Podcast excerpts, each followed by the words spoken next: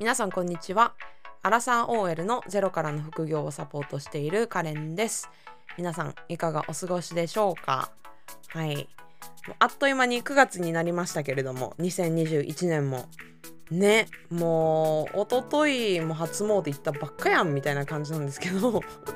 ね。ほんとそんな感覚じゃないですか。私なんかもう本当にリアルにそんな感じなんですけど。ねまあこういう9月になるとかねそういう節目の時っていうのはやっぱり気を引き締めるいい機会になりますので、うん、ちょこっとなんかだらけてたなみたいな人もそれでああダメダメとかって思うんじゃなくってあまあ今日からねあの変えていけばいいや今日からね何か行動していけば変われるっていうふうに思ってまた気を改めていただければと思いますがはい。でえっ、ー、と今回のエピソードはですねえー、久々のインタビュー会になります。はい。ので、まあ、それをお楽しみいただければと思うんですが、その前にちょっと大事なことのお知らせから入りたいと思います。うん。で、えっ、ー、と、皆さんの中には、あの、副業をね、あの、始めた方とか、まあ、気になる方っていうのも含めていらっしゃると思うんですけれども、あの、まあ、今の時代に、あの、オンラインビジネスにおいて、まあ、発信をするまあ、インスタグラム、ポッドキャスト、YouTube、ブログ、何でも結構なんですが、を発信をするっていうことはもう、もう絶対に必要っていうことは皆さんもお分かりかなっていうふうに思いますが、じゃあ実際自分が発信をしようっていうふうに思った時に、うん、人目が気になるなとか、いやなんかやっぱ自分なんかできないでしょうとか、いや何投稿すればいいのとか、何発信すればいいのとか、やなんかそもそも全然見てくれないんだよねみたいな。っていうかめんどくさいみたいな。多分、まあ、そうやって結局悩んじゃって、うん、あの発信が止まってしまったりとか、まあ、なかなか継続ができないとかね一回アカウント開設してみたんだけど止まっちゃいましたみたいな人って結構いると思うんですよ。でまあ私も ずっとそれだったんですけど、はいまあ、そうやって、まあ、悩んでいる人向け、うん、なかなかちょっと人目が気になっちゃったりとかしてあの思うように自分らしい発信ができないなっていうふうに思い悩んでいる人向けの、はい、人目を気にせず自分らしく発信し続けられるようになる 5days セミナーというものを開催いたします。イェイで、えーとこちらなんと完全無料です。完全無料です。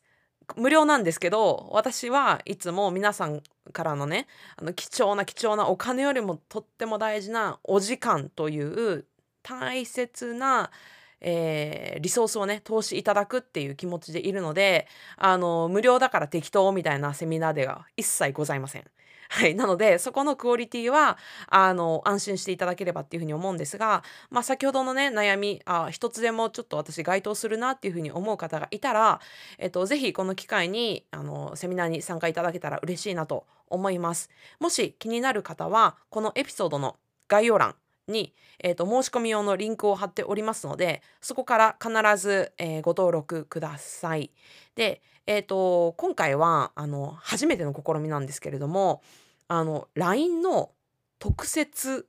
公式 LINE あれ？うん特設公式 LINE かはいを開設いたしました。うん、なのでもしセミナーに参加したいということであれば申し込みリンクからご登録いただいてそこから特設の、えー、公式 LINE にまで登録をお済ませください。で登録していたしていただいた方のみ素敵なプレゼントを一つご用意しているのとあとアーカイブは、えー、LINE に登録いただいた方のみ、えー、視聴が可能ですのではい。もしね、リアルタイムで参加できないという方も、えー、LINE 公式に必ずご登録ください。日程は9月の5日の日曜日から9日の木曜日の5日間、夜の9時から10時です。いずれも。はい。なので、えーと、そこで、えーと、もしリアルタイムでご参加いただけない方は、えー、LINE 公式にご登録いただければ、えー、アーカイブが見れますので、はい、そこからね、あのー、見てキャッチアップして自分の発信に生かしていただければと思います。はい。ということで、えー、お知らせはこの辺で以上といたしまして本題に入ります。で今回お越しいただいたのはですねなんと なんとはい私がもう2020年に一番お世話になったと言っても過言ではない人ですそれは、えーエミコ・ラスムセンさんです、えー彼女はあのアメリカ在住でアメリカのサンディエゴに、えーいらっしゃる方なんですけれども彼女は、えービジネスコーチをされています。で私があの去年ゼロから副業を始めた時に、えーお世話になったコーチが彼女です。コーチエミになります。でまあ彼女はあの私も今申し上げた通りビジネスコーチをしているんですけれども、まあ、ビジネスというよりももっとそのビジネスに必要なマインドセットにものすごくフォーカスを置いている方なんですね。うん、でそこで私自身もすごいマインドセットをあの鍛えたんですけれども、はいまあ、そんな彼女にですね今回はインタビューをさせていただきました。で彼女というのはもう本当にもう4年以上副業をやった後に、まあ、去年コロナでリストラに会いましてしかも2回目のリストラです彼女にとって同じ会社で。うん、でその後にやっと、えー独立をして、まあ、今はあ起業家として、えー活躍されていて今はもう年商8桁いっているような、あのー本当に素晴らしい方なんですけれども、うんまあ、そんな彼女に、えー、と2人お子様がいらっしゃるんですが、まあ、2人の子供を育てながらどうして、まあ、そもそも副業をね本業の傍ら始めようと思ったのかっていうところと、まあ、4年間の副業ってなかなか長いんですけれどもその4年間の間に、まあ、どんな辛いことがあったのかそれをどのように乗り越えていったのかっていうところそして、まあ、彼女の肝であるマインドセット、うん、なぜマインドセットが大事なのかっていうところも含めて、まあ、結構リアルにお話をしていただきました。はい、お忙しい中もう1時間以上もインタビューに答えてくださってもう本当にすごく楽しい回であっという間だったんですけれどもあのこちらのインタビュー会は実は、えー、とインスタグラムのあのライブデモの、えー録音になりますのでもしあの画像付きで、はい、あのビデオ付きであのこの回をね見たいという方は私のインスタグラムに飛んでいただければえっ、とえみこさんとのライブ視聴いただけますのでそちらをお楽しみいただきたい方はそちらから見てみてください。それではえみこさんとのインタビューをお楽しみください。えっ、と今日はもう本当にねえみこさんに包み隠さずいろいろあのお聞きしていこうかなっていうふうに思ってます、でえっ、とえみこさんのこと知らない方もいらっしゃると思うのでまず自己紹介からお願いできますか？はい。えっ、と、どこから始めようかな。いつも自己紹介どうしようとか思っちゃうんですけども。まずじゃあ私のパーソナルのところからいくと、私は横浜出身です。神奈川県横浜出身で、えっ、と、二十歳の時からアメリカに生きていて、今は、えー南カリフォルニアの、あ、what's the name? テメキュラ。テメキュラっていうちっちゃいシティなんですけども、に住んでいます。なんか飛んでっちゃったど、どこに住んでる？宇宙のどこに住んでいます。テマキュラっていうね、サウサウキャサウキャリフォルニア、サあのソーキャラに住んでいて、で、えっと、子供が2人いて、11歳と7歳の子供がいて、あとはパートナーがいて、で、2日前に私の愛犬がちょっと亡くなっちゃって、もう本当に、Oh, so でもね I know, thank you, but it's good that I have to be busy or I'll be like thinking. だからね、そうそうそう。でもね、そう今までは犬3匹いたんですけど、今犬2匹と暮らしています。で、えー、と今のお仕事は、やっぱその女性の、まあ、エンパワーメントっていうところはすごく大切にしてるんですけども、うん。実際に何をやってるかっていうと、考え方とか行動とかお金っていうところにこう制限をかけてしまう女性がいて、気づいてる人もいれば気づかない人もいます。なので制限なしに本当にこう自分の望む結果を出したいっていう女性のために本当にもう内側から思考からのこうインサイドアウトの、ね、サポート働き方と生き方っていうところをサポートをしていて、実際に、うん、私は本当に結構なんか soul centered business だから、うん。なんていうの外からビジネスを固めるんではなく本当に自分のソウル魂とか心とかハートとかねそこをすごく大切にしたやっぱパッションを軸に、えーしたこうオンラインビジネスでコーチとかあとはネットワークマーケティングリーダーズとかをサポートしています。はいそんな感じかはい、あなりがとうございます。そうなんかもうあのーエミさんってもう本当にめっちゃインサイドめっちゃ大切にしてるからもうすごいそのマインドセットまあ多分これからも話出てくると思うんですけど もうそこをねもうなんか日頃の発信もそうですし、まあ、レッスンもねすごいそこに中心置いたものが多くって私自身もすごい変わったあの感覚があったのでもうすごいそこ大事にされてるんだなっていうのはつくづく感じましたけど今改めて聞いてあそうだそうだそうだったと、はい、懐かしんでました。はい、ありがとうございます。で、あのーもうコーチエミはもう先ほどあの自己紹介でもおっしゃってたようにお子さん2人いてでもう結婚されててで、えー、ともう去年前まではもう会社員でフルタイムで働きながらながらポッドキャストしたりとかもう本当サイドビジネス副業をねもうずっと4年以上されてたじゃないですか。で、うん私子育てしたことないから分かんないんですけどあのお子さん持ってる人ってもう子育てでもう時間がないとか子育てにすごい悩んでる人ってめちゃめちゃいるじゃないですか。で、うんその中でなんかあのサイドビジネスをもう4年以上されてたってもう相当な相当すごいなって今最近もめっちゃ 記憶ない。いや、記憶ないんですよ。記憶ない。だからなんか、だ私、下の子が2歳だったのね。はいで、だから私、ポッドキャストとかもさ、こうゲストだから、例えばじゃあカレンさんをお呼びしたらゲストでしょ？でしかも私、平日働いてるから、週末に大体インタビューとかするわけ。はいでさ、そうやって考えると、こ週末ってさ、デイケア閉まってるでしょ？私、子供何、何、ほったらかしてたの何やってたのかなって、本当に覚えてないんですよ。本当に覚えてない。だって宇宙2人だから歳そう2歳の時とかなんてさ、だってママしっかり見てなきゃいけない時でしょ？でしかも私のハズバンド週末働いてるのねえ？だからさ、私何してどうしたんだろうみたいな。本当に覚えてないの。そこ思い出して今のママに伝えてあげてくださいめちゃめちゃ何してたんだろうね。お昼ね。やれちゃうんですよねきっとエミさんは。それでも。やれちゃうからなんかそこでも実はめっちゃ強みなんじゃないですか。だったらもなのかな。いやもう本当に記憶ないこと。目だけたら嘘。もう子供何中もう中中学校ってあのまあ日本でいう6年生なんだけどアメリカではあのメロス校って中学校だから本当にもう目開けたらなんか上の子中学校だし下の子は小学校だしみたいな。え何？どうしたの？私みたいな、えーまあ、そりゃそりゃ白髪も出るしシミも出るしシワも出るわなみたいな本当にそんな感じで。でもすごいそうですね。そう。でね9時5時で仕事して、しかもさ、マネジメントの仕事だから、やっぱりそのチームのこう責任っていうか、 responsibility とかもあるでしょ？そうですよね。そう、それでボランティアとかもしながら、ポッドキャストやって、キャリアコーチングやって、なんかどうやって私やったんだか、本当に覚え嘘てない。いやなるほど。っていうかね、しか本当はなんかすごいいいこと言ったらあげたらいいんだと思うんだけど、でも多分それがマダーフットなんだと思う。多分他のママさんに聞いても、例えばね、これがビジネスっていうのは関係なくて、え、うん。三人、例えばじゃあ3人子供が、別に子供がいるから女性はそれがすごいとか、全然私はそこは言ってないので、うん。Please、うん。okay? もうこれ別に女性だから子供が産まなきゃダメとか、あのママにならなきゃダメとか全然関係なくて、じゃなくてその、さ例えば3人子供がいるとした場合とか、4人とかいる人とか、うん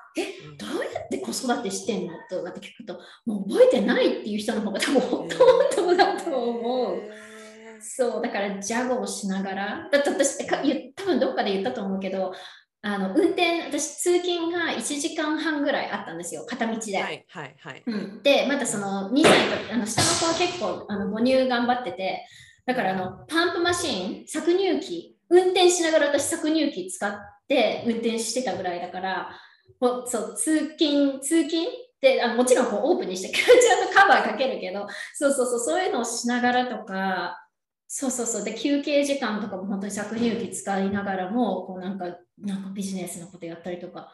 もうなんか本当に覚えてない、残念ながら。でも多分なんかそうやってなんか悩んでる時間ってなんか手が止まってる時だなっていうふうに思うんですよ私って。なんか悩んでる確かに。で多分なんか、かもう悩んでる時間よりももうやろうみたいな。でもやりまくってたからこそなんかある意味なんか、まあ、そんなに考えてない。あいい意味で、ううん、うん、確かに。考えてない。なんか、できないところとか時間がないところとかに私多分フォーカスしてなかった。今思えばね。その当時はそんなこと意識してないけど、うん。おそらくそのやるっていうところで限られた時間で何ができるかっていうところを多分すごくフォーカスしてたのかなって本当に限られた時間しかなかったので、うん。うんうんうんうん。なるほど。。うん。なんか例えばそのまあ私すごい簡単になんかすごいその考える暇なくもうとりあえずやってたんでしょうねとかって言ってな言ったんですけどじゃあ、うん。ちょっとここで気になるのがその、うん。恵美子さん本当にそのね管理職でフルタイムで仕事しながら子育てしながら、ね、うん。あのもう副業もやりながらポッドキャストやってとかっていう風だったと思うんですけど、うん。じゃあその例えば手止めようと思えば止めれたじゃないですか。そのうん。あの副業だってサイドビジネスだってあのやらないっていう選択肢だってあったわけじゃないですか。それでもうん。なんかやり続けた理由って何ですか？なんでそんなにやりたかったんですか？I love your question. やり続けた理由。そうやり続けた理由は私は全然はっきりとお金のところにフォーカスもしてなかったし、まあ、ある意味多分カレンさんのあのフォロワーさんだったり生徒さんだったりって多分副業だから本当に9時5時で働きながらこうサイドハッソサイドサイドビジネス副業する人がすごい多いと思うんですよね、副副業他に何か言い方ありましたっけ？パラレルキャリアみたいなんだっけ？日本語だあとね。はいそうですね、2つでそうそうそうやったりしますよね。あのうん。でも、そこで私は、まあ、メインの仕事もあったから、なんか、お金を頑張って稼ごうっていうところには全然フォーカスもしていなかったし、なんか、それよりも本当に私はすっごい悩んでて、その自分がアメリ私はアメリカのそのなんか日系企業とか全然関係ない、なんか日本人だから採用されたとかってか、本当にそういうんじゃなくて、もう現地のネイティブのところに飛び込んでい行ったんですね、私は。だからすっごいもう自信なかったし、なんかもう英語とかも全然できないって勝手に自分の中でリミットしてたし、英語ができないからこれができないとか、私アクセントがあるから人前でこういうのやっちゃいけないとか、私英語がもう全てもう英語だったんですよ。英語がなんとかだからできないとか言って、で言い訳とかしてて、もうだんだんだんだんなんか自分の存在感がなくなっちゃって、うんそうそうそう。ででもそんな中でもやっぱりその自分も、まあ、リーダーシップのポジションとかに行ってメンターとかもいてアメリカってすごい本当に leadership training とか personal development career de velopment とかすっごいそういうのいっぱいやるからなんかまあそういう環境に置かれてだから私すごいラッキーだったかもしれない。そうそういうそこの面では。環境にあってでそこでなんて言うんだろうな。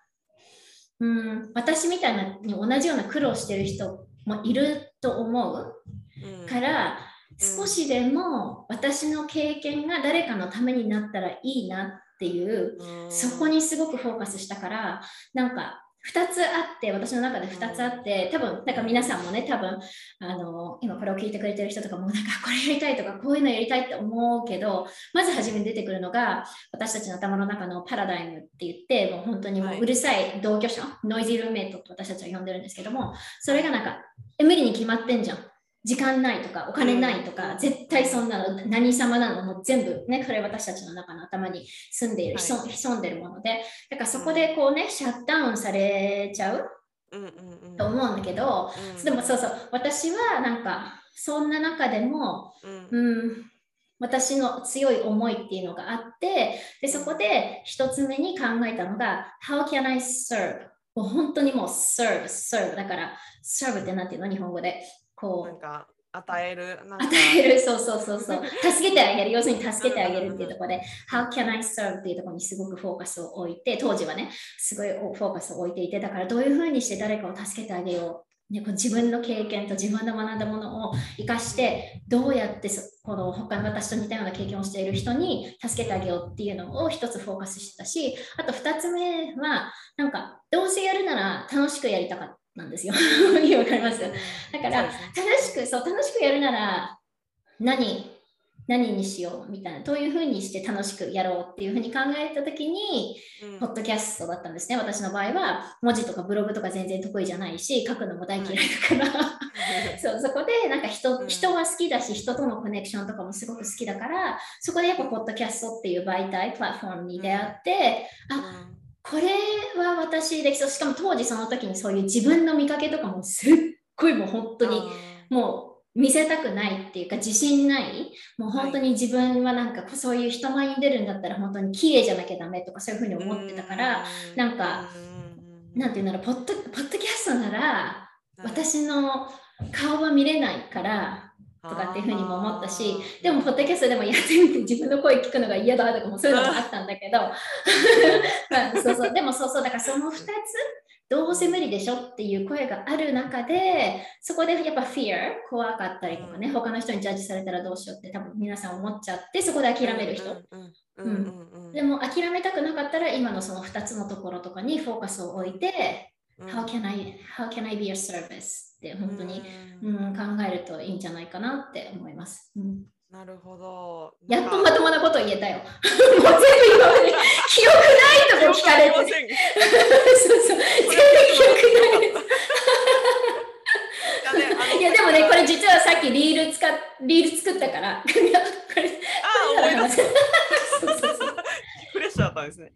よかった。さっきや。さっきね、あの、マキさんとかゆいさんとかゆみこさんとかも、こんにちはって楽しみにしてましたっていうコメントもいただけて。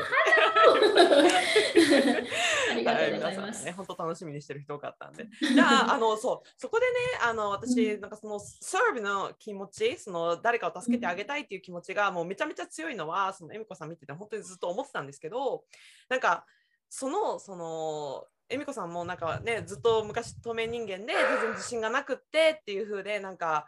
で今はなんか乗り越えて管理職になってっていうプロセスその苦労したプロセスがあったから、でそれに苦しんでる人たちを助けたいっていうことなんですけどじゃあえみこさんはどうやってそこを乗り越えていったんですか？その透明人間の状態からその管理職になる、ね、女性のエンパワーメントをしたいっていうふうに思えるまでうん。どうやって乗り越えてたんですか、なんかやっぱりそのメスフォーカスする場所が違ったんですよね。昔はなんか私これできない、これがない、可愛くない、ないないないないないないないの頭だったんですよ。で、そこから、これ多分、彼さんにも話したかな、私のメンターが、ね、アメリカと本当メンターシップとかもいっぱいあるんですよ。で、結構私もすごいなんかお、お偉いさんというかね、すごいちょっと高い人がメンターになって、話すのも怖いんですよ。なんかタイトルとか見るとさ、なんか BP の、ね、バイスプレジデントなんたらかんとかで、私でいいのみたいな、もうそこからもうなんかもうすっごい制限とかもあるし、インポスターとかもあったんだけれども、その人に言われたのが、なんかあなたの得意は、た得意、日本語変あなたの得意なところは何？って、What makes you uniquely you? とか、そんなさ、uniquely you なんて日本語でほとんどそんなカンバセーションしないじゃないですか。しないですね。ね、だからあなたのオリジナリティは何なのとか、あなたの得意なことは何なのとか、そういうこと聞かれて、初めはなんか、いや、ないです、そんなのないです、そんなのないですだったんだけど、諦めずにそこで聞いてくれた人もいて、で、そこで多分カレンさんもさ、自己啓発とか好きでしょ？だからそういうなんか、ストレングスファインダーだったりとか、はいはいはいなんか、あの、リーダーシップの、あの、トレーニングの、あ What's the name of it? あ I forgot あのリーダーシップのトレーニングでなんかそのどういうふうにしてなんかベストリーダーになるにはみたいななんかそういろんな本やったりとかあとはそのあ What is it? あセルフブランディング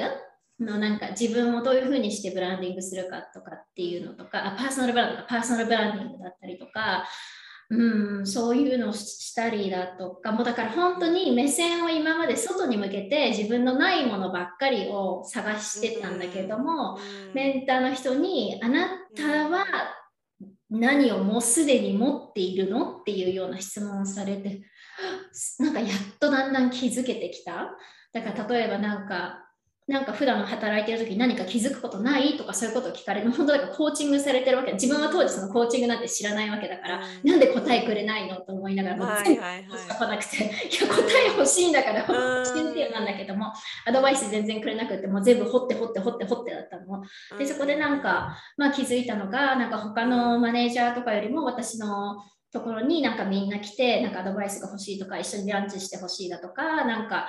もしもチームのポジションをオープンしたら私の下で働きたいとか言われて、え、なんでこんな私日本人でこんなになんか英語できない人がみたいな。まだその時も全然気づいてない。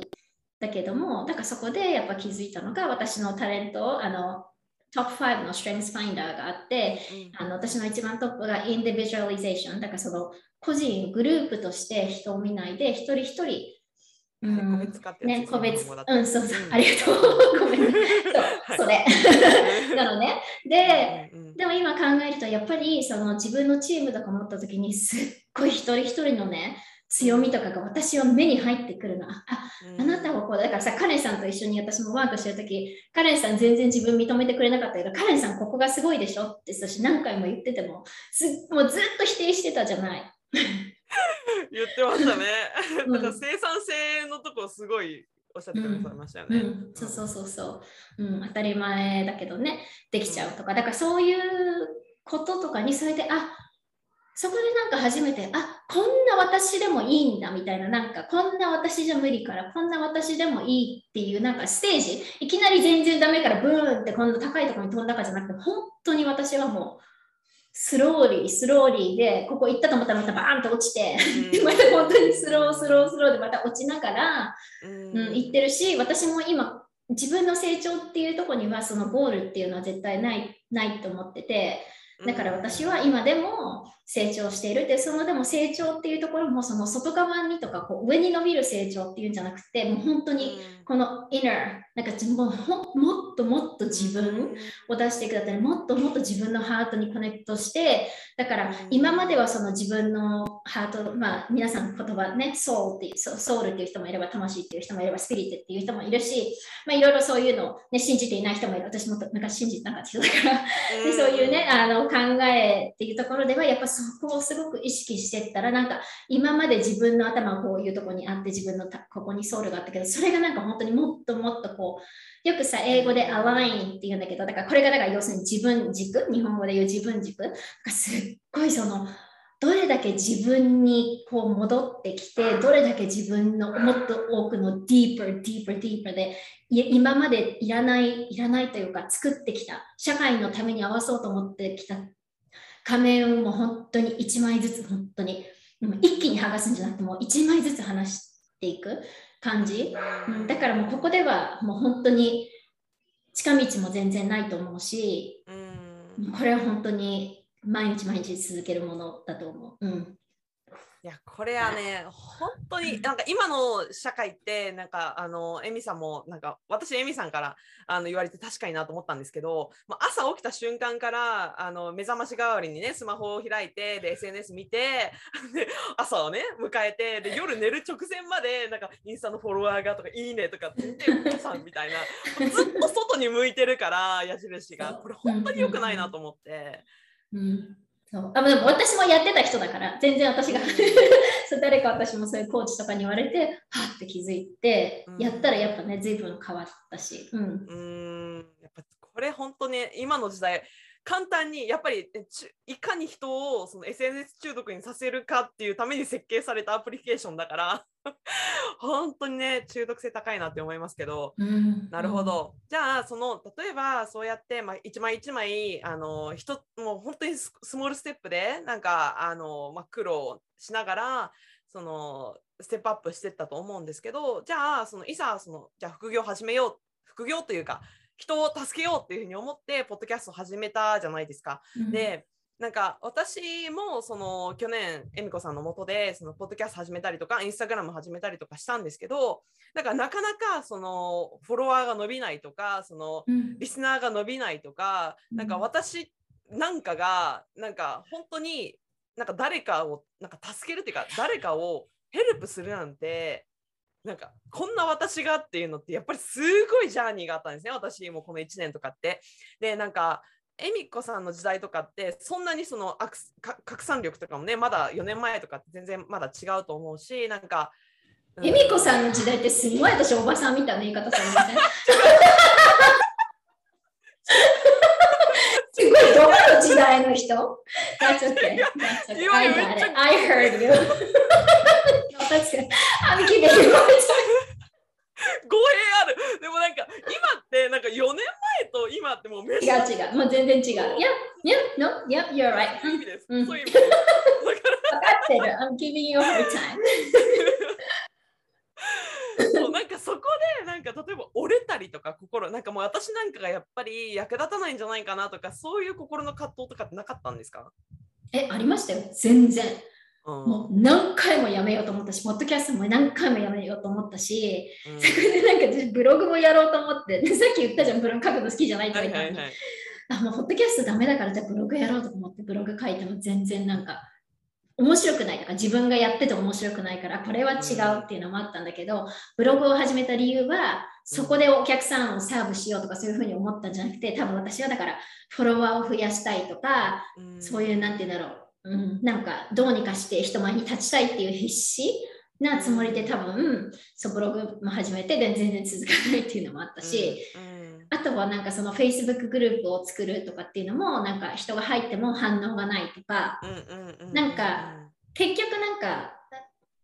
うん、だからもちろんそのみんなそのなんて言うんだろう。私本当ここ綺麗に流したくなくてすっごいだからフォロワーさんのせいにしたりとかね私。みんなフォロワーさん日本人だからあんまり意見言いたくないんだとかも全然。だからか自分結局は自分傷つけたくないからそういう守りたいためにそういうことも言ってるしでもそこでやっぱ気づいたのがあフォーカスはそこじゃないよねって。だからやっぱそこも間違ったフォーカスを私もしていた。だから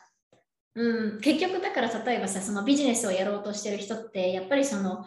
マーケティング SNS 集客とか、まあ、もちろんそのフォロワーさんって数だって必要だけれどもただただ数があればいいだけじゃないしやっぱり私はそのだからフォロワーのフォロワーの数のゲーム私はここでは全然していなくて、うん、だから諦めようって思ったことも何回も何回も何回もあるし、うん、こんなことやってても意味があるのかなとか投稿してみて誰もコメントがなくて、うんうん、どうせやっても意味がないとか時間がないとか、もうそんなの私も本当に日常発射3時ちょっと頑張って言ってみた。そうそうそうそう。それなんですよ、それ。ね、だけど、まあ、今は全然フォーカスはそういうところには考えていないので、なんかすごくだから必死にこう、なんていうの？あの英語では desperate ってこう言うんだけど、こう必死にこうお願いだからみんな来て、お願いだからみんな私のこと見てってなんかそういうマインドセットでいると結局誰も見てくれないし目的が違いますよね。だからショーアップしてインスタグラムをやっている目的とかも違う。だから結局は自分の自分のなんて言うんだろう、うん、自分に目がまだ向いちゃっているっていう感じ、うん、だけど私たちがここで、そう、英語、英語、そうそう。でも私たちがここでインスタグラムでこういうふうにお話をしているのとかも別にあの全然エゴでやってるとかじゃなくてこの会話が誰かに誰かの役に立てばいいなと思ってやってるからだから私もここで自分で全然エゴ持ってここで今の彼女の質問とかでいや私全然そんなことないですってきれいに流せる分流せるけどあえて私は本当にそういうとこは言わないっていうのをそこでやっぱりインスタグラムとかって特にあとはまあアメリカだとピンピントレストっていうのもすごい流行ってるんだけど、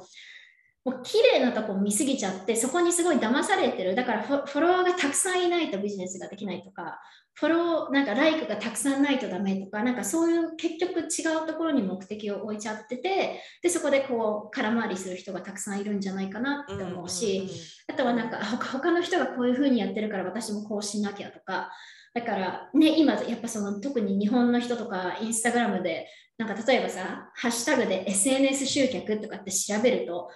もうみんな同じような、こう、何？このフィード？日本語でもフィードって言います、うん。はい、みんな同じなんですよね。写真があって、え、文字があって、なんかこうなって、なんか全部同じなんですよ。なんかやっぱそういうところとかにもユニーク性とかもないし、なんかそういうことやって、私はそれ、でも、私はそれが間違ってるって全然言ってなくて私はその方法はやらないって自分で選んでいるし自分は自分の価値があって自分のユニークさがあるから私はそっちの道は歩まないっていうこれはもう自分の選択。だからそこもそうそうそう、自分のハートに聞いて、Do I want to do this? or do I want to choose this way? うん、だからそこが間違ってるとかっていうのは私全然言ってなくて、おそらくその方法だってもちろんフォロワーさんが増えると思うし、うん、right? でも、what, like, what is your focus? だからフォーカスは私はだから自分のメッセージに、うん、なんかなんていうのとコネクトできる人がこう私がアトラクトしているっていう風にこう本当にシフトを変えてからも全然なんか他の人っていうのもねやっぱ競争相手っていうかこの人もすぐにこういうことやってるから私がやっても意味ないじゃんとかもうカレンさんみたいな人がこういうことやってるから私の場所がないじゃんとかね。カレンさんもでもそこ引っかかってましたよね。もうコーチエミがこういうのやってるから。言いましたよね。すごい疑問だったなって思いますごいどんな質問してんのあなたと思ったけど。はい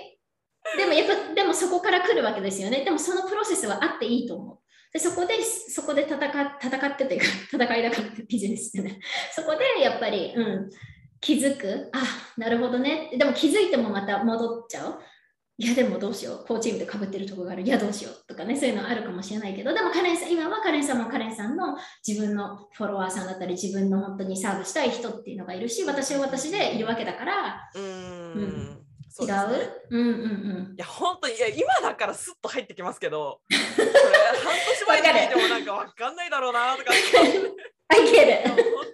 うん。すごいわかります。なるほど、うん。確かにな。なんか、そのそうだから今私聞けばわかるんですよそのコーチエミが今言ったことは スッと入ってくるんですけどなんか例えばやっぱりそのビジネス始めた頃とかってうんあのなんかやっぱりフォロワーの数とかそのなんか反応がないとかそこにめっちゃやっぱ分かりやすいからすっごいフォーカスいっちゃうんですよね。でコーチもうんもともとそう風だったっていう風なんですけど、うん。そこはなんかどうやってなんかそのそこじゃないっていうなんかマインドに切り替えてなんか自分に集中すしていったんですか？どうやってやってるんですか、そこは。Oh my gosh, I love your question. 本当にカレンさんの質問すごい。うん。あのね、そうだからこう私たちの考えですよね。要するにビジネスイコール、もうインと特にインスタグラム使っていたら、インスタグラムイコールフォロワーだし、やっぱそうう、ん。SNS 何？インスタグラムコーチとか SNS、ももちろんそういうのも大切、私全然大切じゃないとは言ってないけど、フォーカスとかプライオリティの話してんだけど、なんかそういう人がたくさんいるし、だからそういう私たち社会で生まれてきてるでしょ？だから YouTube だって、なんていうんだっけ ?YouTube サブスクライバーなんていうの、ビビューアー数。登録者数？そう、それ。れ。うん、でしょ、うん ?LINE の数何個超えたとか、あとなんだっけ、ブログだったらブログなんとか P 数みたいな。PV アクセス数、うんうんうんうん。PV いやアクセス数とかでしょ、わそれってだから誰かが言い始めたことだからなんかうーんそうだって勝手に私たちはそういうふうに教育されて思っちゃってるだけだからなんて言うんだろうそれが当たり前って思って当たり前？うんうん意味わかります？だと思うんですよね。うんそうそうそうそう。だからそこで改めてやっぱりそういう。でもちろんそこそこのゲームやりたい人は別にそこで戦ってもいいと思う。でもここは全て私たちのチョイスであってその道に行きたいかそうじゃなくって自分が本当にハートとハートがつながるような人をattract できる集客だから attracti あなんていうの attraction marketing みたいなのと結局やってもこう attract するだけじゃなくてやっぱ本当に connect しないと意味がない。だからフォロワーが多いイコールビジネスでもないじゃないですか。だし例えば私の場合だったらなんか私も別に何て言うんだろう。た例えばインスタグラムのやり方とかなんかこういうビジネスのこうこうしたらフォロワーが増える方法とかって言えば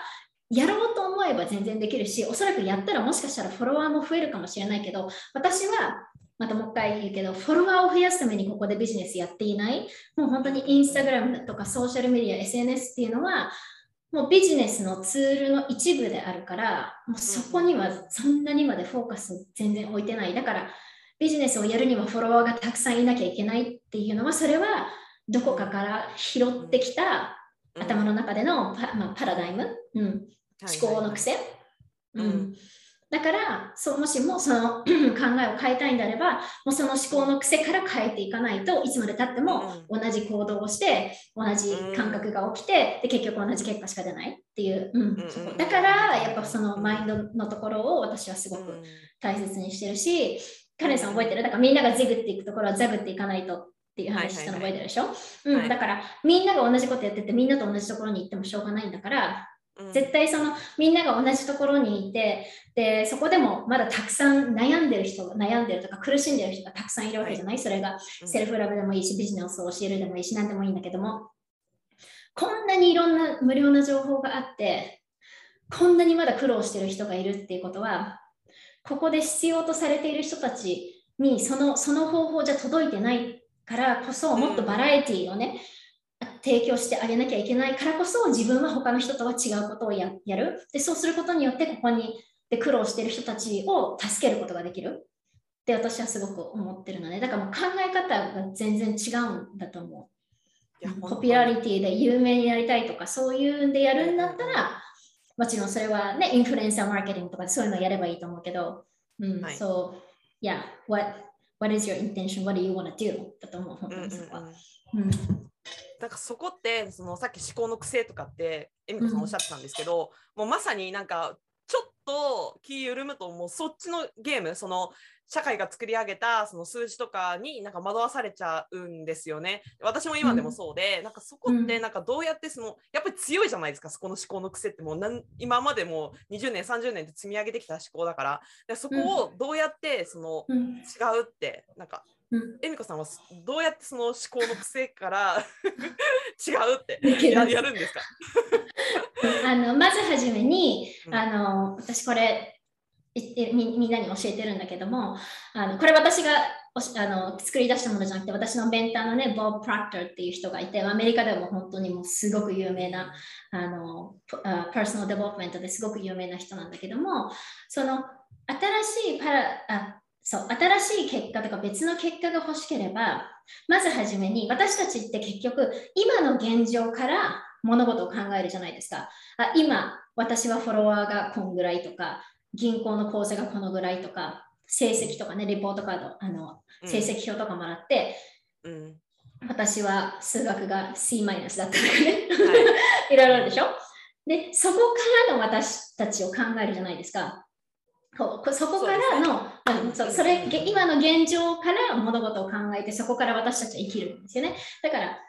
そそこからがもう、まま、間違ってるって言ったらおかしいけどもそこから考えが生まれるしそこの考えから生まれるのが大体フィーリングですよね。どういうふうに思うか、はい、でそこから行動っていうものが生まれる、ね、だから頭からいきなり行動って残念ながら生まれなくってまず真ん中にフィーリングっていうのが絶対入ってる。だから動物と人間の違い ってまさにそこで動物っていうのはなんかもう反射でこうリアクションするでしょ、うん。うん、でも人間はそこで一応本当は考える力があるんだけどその考える力のあの筋肉っていうのを使うのを忘れちゃってるのねもう私たちこう。もう生き方とか教育で、だから犬とかだったら、例えばもうベルが鳴ったらもういきなりよだれが垂れるって、ね、なんとかさんのリサーチがあるでしょ、そのなんとかさん忘れちゃったんだけども。だからこう、何かが起きて判断、反射だけど私たちは本当は考えることができるのね。だからそこで thinking っていうところで新しい考えを生めな生ま生まなきゃいけない。ってことは今の結果から物事を考えるんじゃなくて自分の出したい結果から物事を考えなきゃいけない。はい、だから私はじゃあ C マイナスの数学ね C マイナスだけれども次のテストの時には自分はまあ、C マイナスから A に行くのはちょっと難しいかもしれないけど、but that's okay. You can have a bigger dream. I'm gonna get an A, right? で、A っていう数学をの成績をも持ってる自分がいたとしたら、まあ、それは数学の成績にすごいもう思いがね、熱い思いがあって、どうしてもやりたいっていう思いがあればですよ。で、でそこから考える。そういう、その A の成績を取っている自分ってどんな考えをしているんだろうって考えて、そこからじゃあその考えがある時にどんな気持ちが生まれるか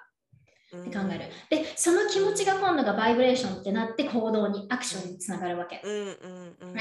だからそこで考えて、お前がなんかこっちをなんか鳥肌立つ時とかあるじゃないですか。とか気持ちでなんか考えただけで泣きそうになるとかいろいろあるじゃないですか。あれ全部私たちの波動っていうかバイブレーションなんだけども、でそれが生まれての行動、アクションでしょ。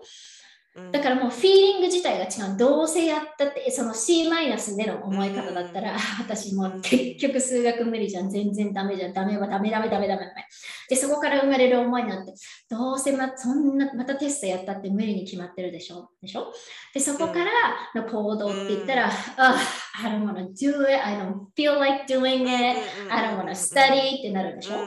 でも、違う結果がある自分っていうのはやっぱ考え方ももうすでにそれを持っている自分だからここが be do have のところになるんだけどもすで、に考えがこう変わっている自分その時ってどんな気持ちになってるかそこからの行動からの新しい結果が生まれるわけだから、そこ、うん、でこれ言うの全然簡単だけど doing, knowing と doing とこのまたギャップがあるからもうここもまた難しい、うん、そう。だからねマインドてあ知ってるって思う人多いと思うだから今ここで知ったつもりになる人もたくさんいると思うけども知っててもだから私今日あのニュースレターにも書いたんだけどうちの娘とねお姉ちゃんの方がもうなんか怒るとすぐにもう手を出すようになっちゃって結構妹にパチンって叩くようになっちゃってでそれでもやっちゃいけないっていうのは分かってるんですよね。うんうんうんうん。でね、娘に、なんでやっちゃいけないの分かってるのにやるの ?I don't know. I, I, I, don't, I don't think about it, right? もう、anger、もう怒りイコールもうパチンみたいな、もうむあの妹に対してね、別の人には言わないけど、ね、兄弟だからね。そう、だから考えてない、リアクション。だから人生ってやっぱり生きていく上で、リアクションじゃなくて、どれだけのリスポンス、こう、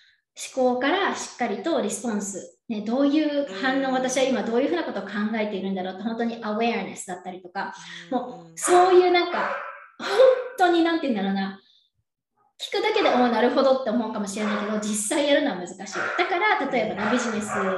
とかをやってる人でも、ごめんね、犬がうるさい。ビジネスやってる人とかって、どうしても、いやいや、マインドセットはもう後でいいから、とりあえず形にしなきゃ。形にするのは簡単なんですよ。インスタグラムでこういうふうにして、ハッシュタグこういうふうにつければいいって簡単にできるじゃないですか。でも、かまあ、簡単にできるかもしれないけど、結局またそこのマインドがブロックしてできない人っていうのが多いんだけど、それもまた別の話だけど、いや、だから本当にそこ、だからどれだけ自分でそこでこうスイッチというか、そのアウェアネス、まず初めに気づいて、あ、私こういう考えしてる。あまた、またフォロワーの数気にしてる。でも、じゃあカレンさんが6 figure、これなんていうの？日本語で。年収8桁か。8, 8桁ビジネ、あ、年商さ、8桁ビジネス、慣れてない。8桁ビジネスとかをやっている自分、ね、カレンさんがいるときに、カレンさんさ、毎日、あのフォロワー何人増えてるかなってやる？もうすでに成功してる。やらないでしょ、うん、?So you have to think from that. だだから、考え、思考から結果を出すっていうのはそのこと。だから自分のこのセルフリフレクションっていうのは自分の中で考えてる自分のこう、uh, リフレクション、こう外にプロジェクトしてとしてるから、やっぱそのセルフイメージ、自分のセルフイメージからどんどんどんどん変えていかなきゃいけない。だから、マインセットはもう本当にこう奥が深い。いやもう本当にこれもね私も去年知ってこの Be Do Have の法則っていうのをふわーっと思ってめっちゃすごい目から鱗だったんですよ。あの、うん、なるほどなって。だから結果ずっと変わんないんだと思って、うん、結果から自分のもう自分の価値観からもうそこの基準を上げて、うん、そこから変えていかないとあそりゃそうだよねと思って私たちって結構やっぱりなんかこれやりたいこれ叶えたいってふうに思っててもあの、基盤としてなんかやっぱり自分なんかって思ってたらなんか自分なんかっていう行動しかしないからでその結果になっちゃう、うん、そう制限下げるしね。そう確かになとかって思ったんですよ。でそこは本当にもうあのー、Knowing と Doing の話になってくるんですけどまさに、うん、あの、うん、私もあって思ったんですよね。なるほどなと。じゃあ私が叶えたい、まあ、ビジョンボードも去年作ってもうこうなりたいと思ってじゃあこうなった時の自分だったらどう考えるだろうかって考え分かんなかったんですよ。なんかそこの感情がなんか分かんなくて、うん、えそれってなんかどうやって想像すればいいんだ？なんかどうどうなんかそこのじゃあ例えば私がそのうんすごいなんかもうすごい綺麗なあの海辺でね、まあ、そんなビジョンモードではないですけど海辺でなんかすごい優雅にやって 黒がやってるような自分が叶えたいとしてじゃあその時の自分ってが具体的に何やってるかとかこう分かんないと思ってなんかそこは例えば恵美子さんも多分あると思うんですよ今のその叶えたい未来っていうのが、うん、そこでもう叶えてる実際にもうすでにそれが叶ってる自分をどうやって想像してるんですか、うん、どうやって yeah. yeah, it's easy to tell you, but hard to do. Come everybody. This is how you do it. Come on. あのね、うんこれって想像できない理由は結局 How の部分どうやってやったらここに行けるかなって考えてるから想像できない。え？ほう。わかります？わかりません。だからこういう海のところで生きたせせあの生活している自分がもうどういうふうに考えてるかもわからないわけですよね、カレンさんって。うんうんうんうん、ってことは結局結局その頭の中でえでもこんなここういう生活ってできる結局はできるわけがないっていうのとかどういうふうにしたらできるんだろうのその how どういうふうにしたらできるかなっていうのがもう自然に癖だから考えもうそこで考えちゃってるんですよ。意味わかります？私ってどういうふうに考えてるんだろうって思ってるんだけれども結局頭の中ではいやでもどういうふうにっていうのは、それは自分でクリエイトするものだから、なんていうの、そこには正しい答えとかっていうのも全くないし、これは自分でクリエイトしていくものだから、OK ちょっと待って。カレンさんがね、ちょっと止まっちゃったんだけども。Hello! 今止まりましたね。うん、大丈夫。OK。今大丈夫。そう、だから例えばじゃあ海辺で、はいうん。OK。海辺でじゃあ、あの寝そべりながら働きたいときに働いてるカレンさん。想像、想像しますよね。とりあえず想像しますよね。その時に出てくる思いって何ですか？えーなんかもうめっちゃゆとりがありますね心に。えーこれが言ってるから。うーんなんだろうなんか多分ストレスとかないですね。うんうんうん OK？じゃあストレスがな。い。ストレスがない、うんゆとりのある生活をしている。はい Right? はい。それがカレンさんの欲しいものでしょ？はい。どどこでスタックしてる？そこで。自分がそう他のものを考えられない。えーなんだろう。どういうことを考えようとしてるの？えた例えばなんかそこはなんか気持ちというかなんですけど、うん。なんだろう。なんかもっとその例えばこれって単に心なんですけどじゃあその、自分がそのじゃあお金に対してとか、うん。ビジネスに対してとうか、んうーんなんかそこかな あとなんだろ考えられない。じゃあ、例えばじゃあそこお金に対して考えられない。んなじゃあ実際にじゃあ何が考えられないか。もうちょっと掘ってみると。うあーお金お金例えばお金に対してどういう考え方を持っているだろうかうん。その例えば年収めめちゃめちゃめちゃへ、ね、飛躍させて例えば1億目指したいとするじゃないですか。じゃあ1億ってなんか私の中でも大きすぎてなんかわかんないんですけど、1億をなんか持ってる時の私のお金に対する考え方がどんななのかなんてなんかわかんないんですよ。OK, そ then れをどうやっ that's fine. するのか。わかんなかったら、そこだからそれをどういうふうにしたら想像できるのかっていう、how、どういうふうにってそこで引っかかっちゃうから止まっちゃうの。わかる ?1 億が欲しいんだったらもうそれでいいんですよ。もうそこだけ。だからそこでその後に、でも、じゃあその人の持ってる考え方ってどういうふうにしたらいいのかな？はどういうふうに、どういうふうに、どういうふうに、もう、how, how, how、どういうふうにしたら考えがつくんだろう、どういうふうにして考えか。だから、そこにこだわっちゃうから見えないんですよ。だから、もう欲しいものはとりあえず、だから特にビジョン。ビジョンって、どういうふうにしてそういうふうにするかとかじゃなくて、欲しいもの。だからすぐにそこに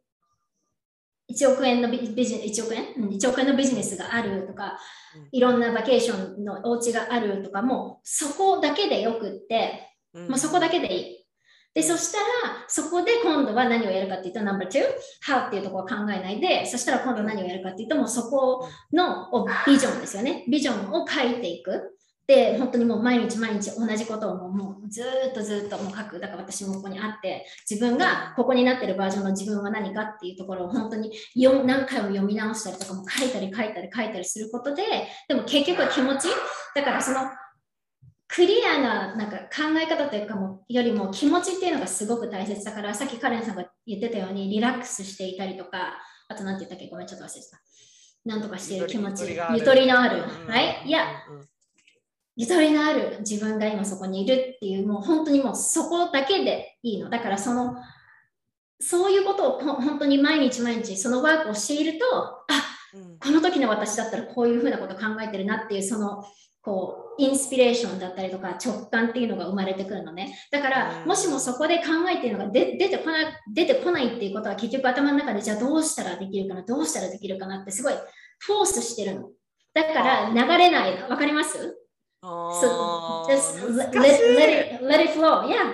うん難しい。私も、私も本当に、初め自分でこのなんかゴールとかって考えた時にも、もう全然出てこない。もう結局だから制限してる自分しか出てこないから、でももう今は、今はもうすごいこれだから、ゴールってさ、すごいこう、なんていうの？思いっきりなんていうんだろうな。うんとあビジョンか。ビジョンってさ、すごいなんていうの？こう、思いっきりクリアに書かなきゃいけないっていうふうに思うかもしれないけど、はいまずその、この私の持ってるこのゴール、ドリームシードなんだけども、ここには全然 how とかいくらとか私そこは全然全く書いてない。どんなライフスタイルをどういうふうにしていきたいかだけしか書いてない。でもやっぱりこれを毎回毎回やってると、シャワー浴びてる時とか、トイレに行ってる時とか、エクササイズしてる時とかに、ああなんか出てきたっていうのがあってでやっぱそういう時だからメディテーションやった後とかにこうジャーナリングしていくとあこういう時は私こんな風に思っていたいなって思ったらもう本当にそれそれですよね。So don't question, don't ask the how, just let it be, let it flow, and then catch キャッのその自分のなんかいいなって思ったものをキャッチしてもうキープしておく。いやもう全然セクシーなワークじゃない、もう本当にもう毎日毎日続けること。だからメディテーションとか、ジャーナリングとかビジュアライゼーションとかって毎日やってる理由ってただみんな他の人が毎日やってるからやってるんじゃなくてそこにはすごく意味がある。うん、かっこいいから、あ、カレンさんがやってるから私もやるとか、そういうことじゃなくて、これはもう本当に everyday practice, study, everyday. So it's a, it's a deep, deep, deep work.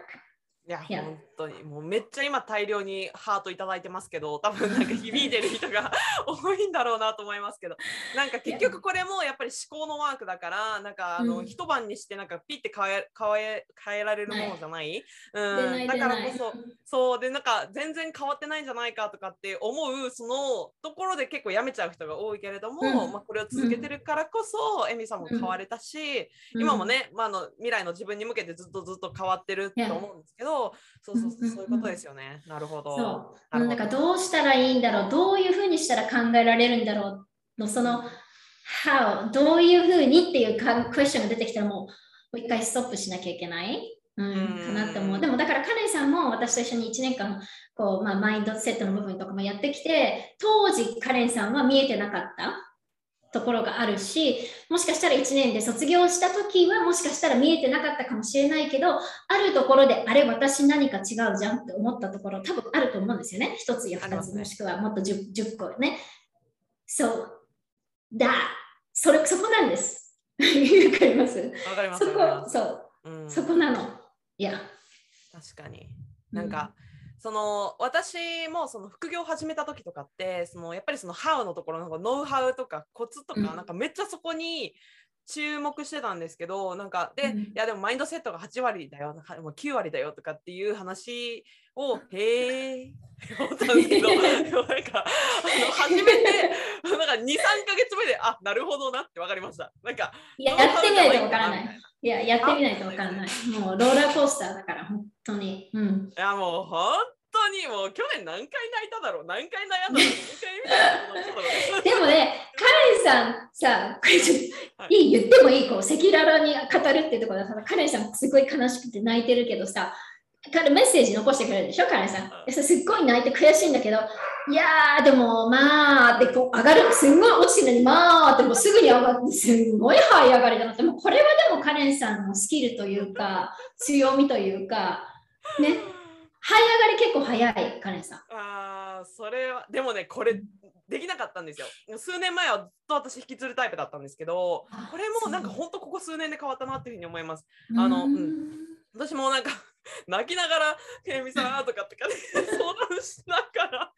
なんかすぐにね変わってたのもあれも本当にいやもう数年前考えられなかったんで人ってなんかあ変わるんだなっていうふうには思いましたね。うんうん、あそうでも私も本当にそうそうですよ。私も全然今こういうふうに話してるけど昔はもう引きずって引きずって引きずってもうムーみたいな、うん、もう這い上がれない。もうずっともう悲しいまんま、うん、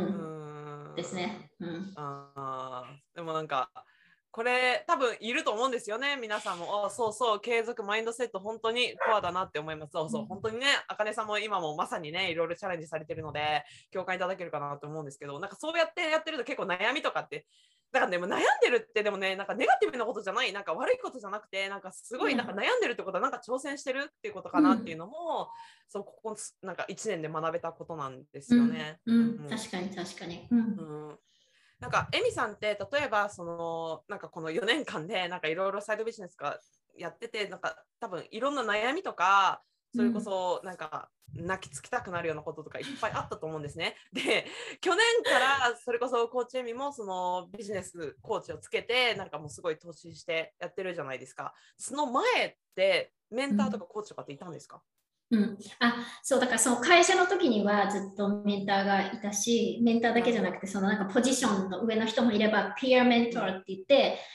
同同期みたいな。でもだからそこは結構もうなんかお互いも吐くような、こんなことがあってね、そういうことはもう上の人には言えない。怖いから。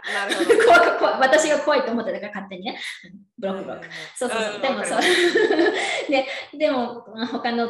のあのピアメンターだったら結構悩みとかも言えるし、たくさん言って、でもまあ彼女に言われながら、ね、そういうのをメンターに話してみたらって結局上にメンターの人に聞いたりとかもするんだけども、やっぱね、2人だけじゃわからないところがあるから、まあそういうところもやっぱ experience って本当にあの強いなっていうのはあるんだけど、そこが一つと、あとね、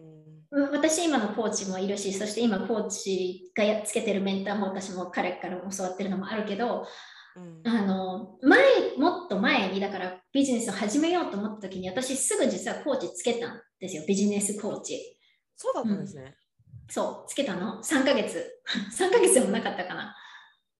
3ヶ月じゃなくもっと短かったかもしれない。何週間とかいうめっちゃ 2, 2ヶ月ちょっとぐらいかな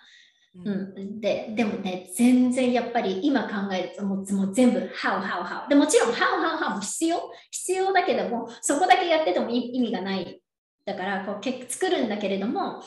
作ってじゃあこういうのやってこういうふうにしたらオファーできますよ。オファーしたじゃないですか。で私の勝手な想像だとなんかこうお客さんが来るみたいな勝手に思っててでオファーしたらもう誰も買ってくれないみたいな、はい、もうそれでもう無理じゃんみたいな。もうそこでもうがっかりしたりとか、うん、する？だから本当に何て言うんだ別にでも無駄じゃなかったし余計なものでもないと思うけれども、はい、だから私もだから本当にそのビジネス初心者として、うん、そういうところにばっかりフォーカスをしていったからこう空回りしてたところもあるしあとはなんか例えばインスタグラムの講座買ったりだとか、うんなんかそう他のオンライン講座安いからね。やっぱその当時はその投資っていうところがすごく怖かったから投資もできなかったからこそなんか、うん、なんか3万円とかね。2500円ぐらいだとかね、はい、うん、だから初めのコーチもあの人も私がずっと好きで聞いてたポッドキャスターの人ででその人がそのなんかビジネスをやりたい人のためになんか101あのプラクティスもしなきゃいけないからみたいな感じでなんかまああの安安くやらせてもらった。うん、なるほど。うん、っていうのがあるんだけど、まあでももちろん彼女のおかげでこう行けたところはいけるけど、やっぱりその戦略だけにはこうでは限界があるなっていうのがあって、でも当時はその時気づいていない？そう限界があるっていうのは気づいてなくてな何を探してたかっていうと、いや、これじゃなくて他の成功してる人なんかこの秘密の戦略、なんかみんなが教えていない、なんかこれをやれば、あ、なるほどね、じゃあ YouTube やればいいんだ、あ、なるほど、こういうことやればいいんだ、あ、なるほど、ワークショップやればいいんだ、ウェブナーやればいいんだ、もうなんか、もうそういうもうシャイニーボーズみたいな、そういうのばっかりをチェイスしてた。うん。そう。そそこから始まりました私。なるほどそ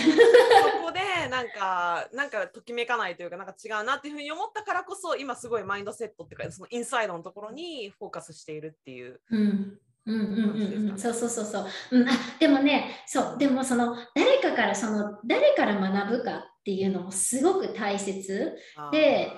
やっぱり私は今思うとね、全部その当時はわからない。まあ、本当に当時はもう右も左もわかんないし、この今やってることが点でつながってるってのも全然ももちろんわからない。みんなわからないわけですよね。That's normal, that's okay. でもなんかと、本当に今昔のことやっぱ考えると、私はでもそういうトピックが昔からやっぱ好き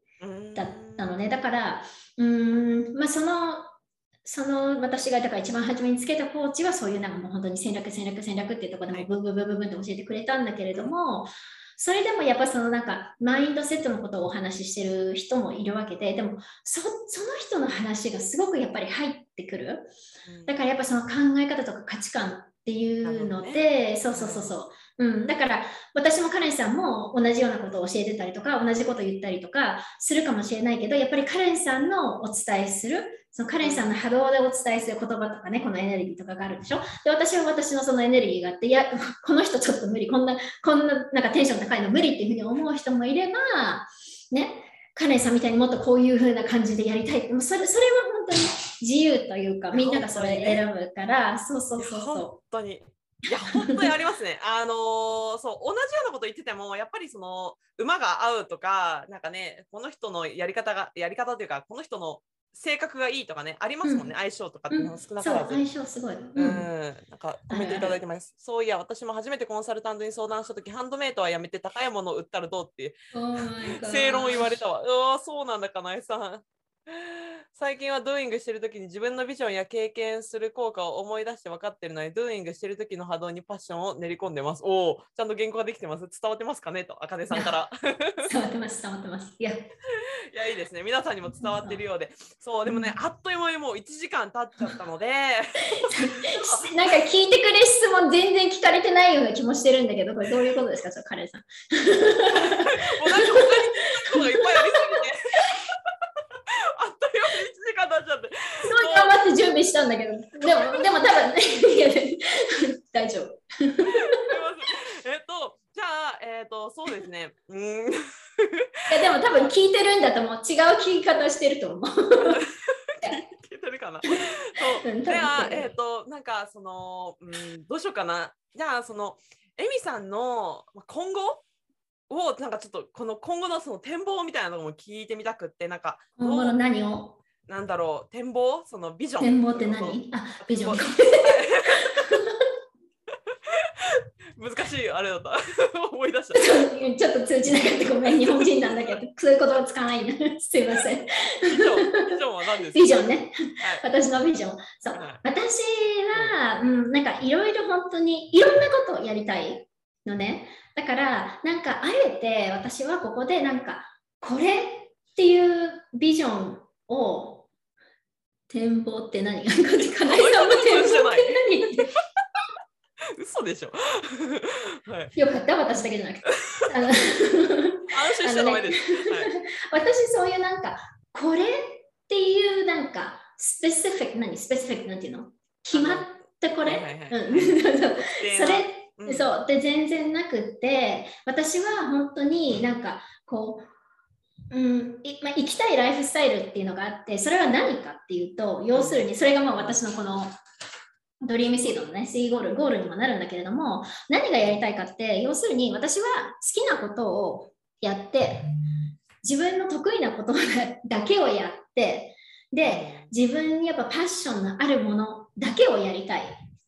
て思ってんの。そういうライフスタイル。だから要するにいらないものはリリース、劣行してリリース。したいっていうふうに思ってるし、自分のできないところとか得意じゃないところは他の人のタレントとかギフトを使わせてもらってもうすでにね、あの、あかねさんにポッドキャストのマネージマネージャーとかやってもらってるし、なんか他の人に自分のできないところは助けてもらいながらその人の宝っていうかをキラキラさせてあげるっていうのも同時にあるしあとはまあライフスタイルっていうところでは、まあ、あの自分の今のハズバンドが今までサポートしてきたから彼のやりたいことをやらせてあげたいから、うんまあ、そのそのためだけじゃないけどもやっぱお金っていうところももちろん自分でもっともっと収入っていうところもしっかりしていくとでお金が入るっていうことは私がもっともっと多くの人にサポートをしているわけでしょ？で入ってくるってことはもっと大きな何かができるっていうことだからその何かは今は知らないし分かっていないけれども私は自分のハートっていうか心を信じてそこでのステップで何か目の前に現れたもので私のハートがコネクトできるものをこうやっていきたいと思ってるからなんか私こういうのがやりたいですとかっていうのはもうなんかそういう考えとかはなくてどういう生き方をしていきたいか。だからもうやらないものはやらないし自分のライフスタイルにサポートしない価値観とかがサポートしないものはもうやらないとか。なんかうん。なるほどな。でっかいししかもそれが How ってどうえじゃあどうやってやるのしか知ってるのって言ったら全然知らない。わかんない、うん。I don't know うん。いや。うん。そこですいや。あそういうことね。なるほど。いやでもなんか 私もなんかうまく言語化はできないんですけどなんかうんあのーおっしゃることはなんかすごいわかります。うん。うん。あでもなんかそこになんかすごい「How」とかすごい具体的なものをやりなんか考え始めると多分そこに縛られて逆に苦しくなるんだろうなって思うから、うんうんうん。うんなんかそうそうそうそう。うん。もちろんね、だからそこに行くまでには、じゃあじゃあどういうことをしなきゃいけないかって、自分の目の前にはもちろんそういうなんか、今年までにはこのぐらいの人をね、あの、 beautiful souls をあの welcome したいとか、もちろんそういうゴールはあるけれども、うん、なんていうんだろう、それはあくまでも私のプラン、ゴールじゃない。プラン、だやり方知ってるから、それはあくまでもプランでしょ？だからゴールっていうのは自分の成長があるもの、自分をストレッチしてもくれるものだし、別にそのゴールっていうのはもう私の思っているゴールはビジョンだから、もう it's the feeling。feeling だからさっきカレンさん言ったでしょ、なんか海辺で何とかしてる自分。The fe- そこのこの感情っていうところを私はすごく大切にしていて、だから、うん。It's- 私はだから本当に自分のビジネスっていうのはもうすごいそうさっきも言ったけども soul center、right? ソウルセセンターと通じ通じないですね。英語をそのカタカナ読みにしても多分通じないと思うけど、本当にだから心をソウルセンター ソウルセンターと。そうそう、ここ。